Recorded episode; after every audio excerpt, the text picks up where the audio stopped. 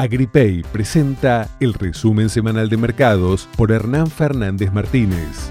Muy, pero muy buenas tardes o buenos días, según cuando escuches este, este podcast número 16 de Mercado Granos, donde siempre buscamos arrancar con una descripción de lo importante, de lo contundente, sin entrar en, en vaguedades ni en descripciones pasivas periodísticas, pero sí tomándolo como un punto de partida para la gestión comercial y financiera concreta en las empresas agropecuarias de la Argentina.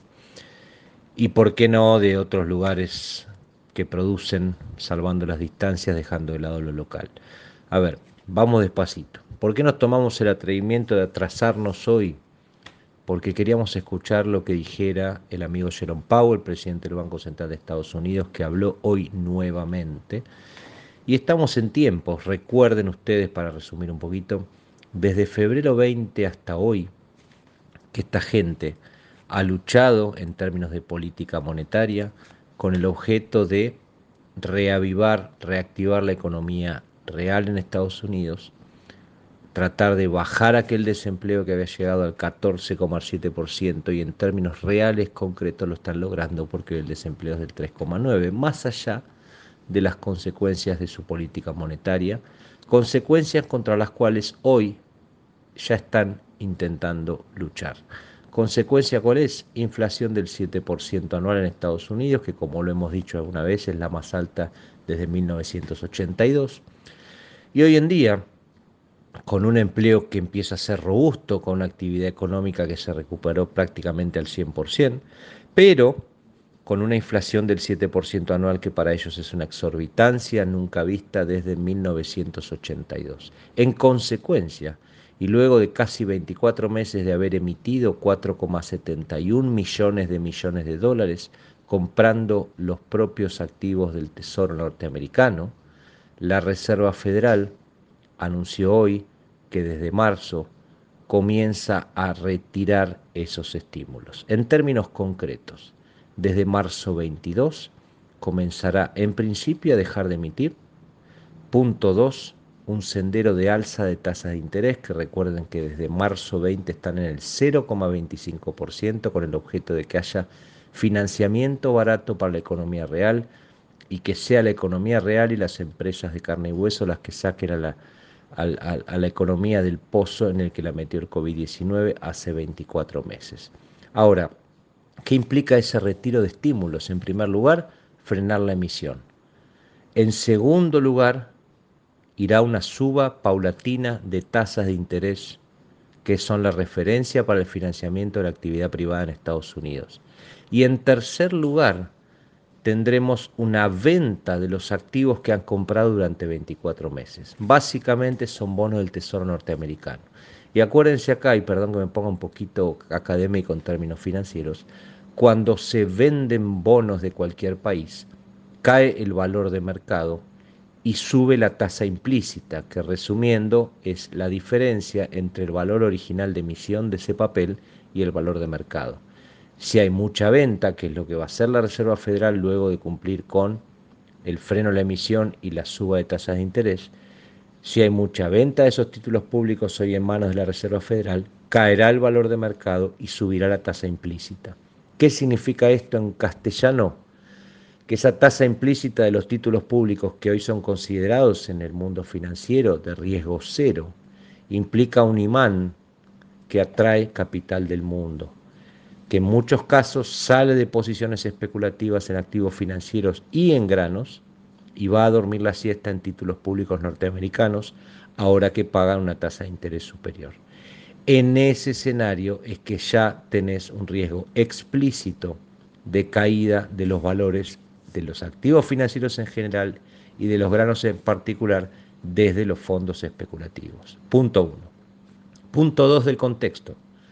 Las crecientes tensiones, ya lo hemos dicho hasta el cansancio, pero hoy son más explícitas que nunca con cerca de 200.000 soldados en la frontera este y norte de Ucrania, fronteras con Rusia y con Bielorrusia.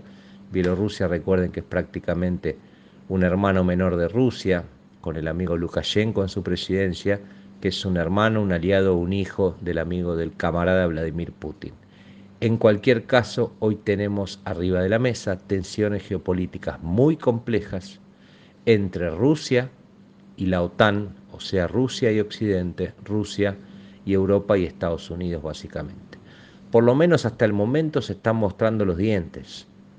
Pongo lanzamisiles, tanques, cerca de 200.000 soldados por el lado de Rusia, Estados Unidos está llevando también soldados y armas a Ucrania y a los países del Báltico. Veremos a dónde termina esto. En cualquier caso, una situación bélica real también constituye un riesgo en términos de incidencia desde el mundo financiero. Punto 2. Y punto 3, aunque parece lejano, el 24 de enero el amigo Xi Jinping puso a volar sobre Taiwán cerca de 40 aviones militares, sonaron las alarmas antimisiles en Taiwán, que es una especie de islita de Occidente en el medio de Oriente. Taiwán, en principio, al día de hoy es un país y dos sistemas, como lo definió China, es decir, cerca, perdón, parte del territorio chino, pero le permitieron durante varios años una democracia occidental. En cualquier caso, dije, Reserva Federal subiendo tasas, reduciendo los estímulos y posiblemente vendiendo títulos públicos norteamericanos que han comprado durante los últimos 24 meses. Tensión Rusia, Ucrania y demás en ese barrio del Mar Negro. Y punto 3, el amigo Xi Jinping complicando las cosas en Taiwán. Son tres factores muy potentes que nos pueden generar riesgos negativos con incidencias negativas sobre el precio de los granos. Desde el Mar Negro vale decir también que en una hipótesis bélica, si se interrumpe la salida del trigo de Rusia, principal exportador del mundo, y del maíz de Ucrania, uno de los cuatro grandotes exportadores del mundo, junto con Brasil, Estados Unidos y Argentina, eso también puede constituir un factor alcista si la hipótesis bélica interrumpe la salida de granos desde esas regiones del mundo. Pagá o canjea con granos. Agripay, el medio natural de pago. En cualquier caso, en estos contextos estamos viviendo con una situación productiva, ahora sí me meto en lo nuestro, desde Sudamérica, que lejos está de solucionarse para los estados del sur de Brasil. Como hemos dicho, Mato Grosso do Sul, Paraná, Sao Paulo, Santa Catarina y Río Grande do Sul tienen hoy una situación que no tiene revancha en términos productivos. Ya hay mermas que veremos de cuántos son, pero podríamos hablar de en el orden de 15, 18 o hasta 20 millones de toneladas menos saliendo del sur de Brasil y de Paraguay, donde dicen que hay por lo menos una merma del 50% de la producción. Esto sin duda es un factor alcista que lo, vamos, lo estamos viendo explícitamente sobre los precios. Una vez más, como siempre, pero más que nunca, una situación contradictoria con luchas entre las fuerzas que inciden sobre los precios. Situación geopolítica y lo financiero negativamente y en términos de oferta positivamente por lo que sucede en Sudamérica. En cualquier caso, en esa instancia, sin lugar a dudas, la sugerencia práctica es flexibilidad absoluta en las posiciones vendidas. Si vendo forward a 360 soja mayo o más, que está muy bien para el resultado agrícola en cualquier región del país, avanzo y acompaño con compra de calls. No quiero techos, no quiero quedar enyesado estando en el medio de enero en esta situación mundial desde lo financiero y desde lo local. En segundo lugar, si no tengo más nada que vender porque no tengo necesidades financieras sobre cosecha, sin lugar a dudas, que la compra de puts es la premisa. Esto vale para soja en primer lugar, por supuesto, y también para maíz julio. Ejemplos reales al día de hoy. Put de 3.44 con 4,5, 3.48 con 5,5, como pisos sin comprometer un kilo y quedando abierto la suba, sin duda que piden ser comprados. Y si hubiera tenido comprado un call de 3.40, un call de 3.40 que hoy lo puedo vender en 34 dólares, perdón, call de 340 en 30 dólares con 50, si lo compré en 5 estoy ganando 25, vendo y compro puts por el cuádruple o el quíntuple de toneladas sin erogar un peso más. En cualquier caso, flexibilidad es la premisa, maíz, julio, 200 dólares o más, soja, mayo 22, 360 o más, acompañando con compra de calls no podemos dejar de hacerlo. Y si no necesito vender, pongamos pisos dormimos la siesta, quedamos abiertos a la suba y cuando necesitemos o podamos vender físico lo hacemos. En esta instancia de precio, en esta situación absolutamente dudosa y de profundos interrogantes, piden ser capturados los precios o los pisos de precio.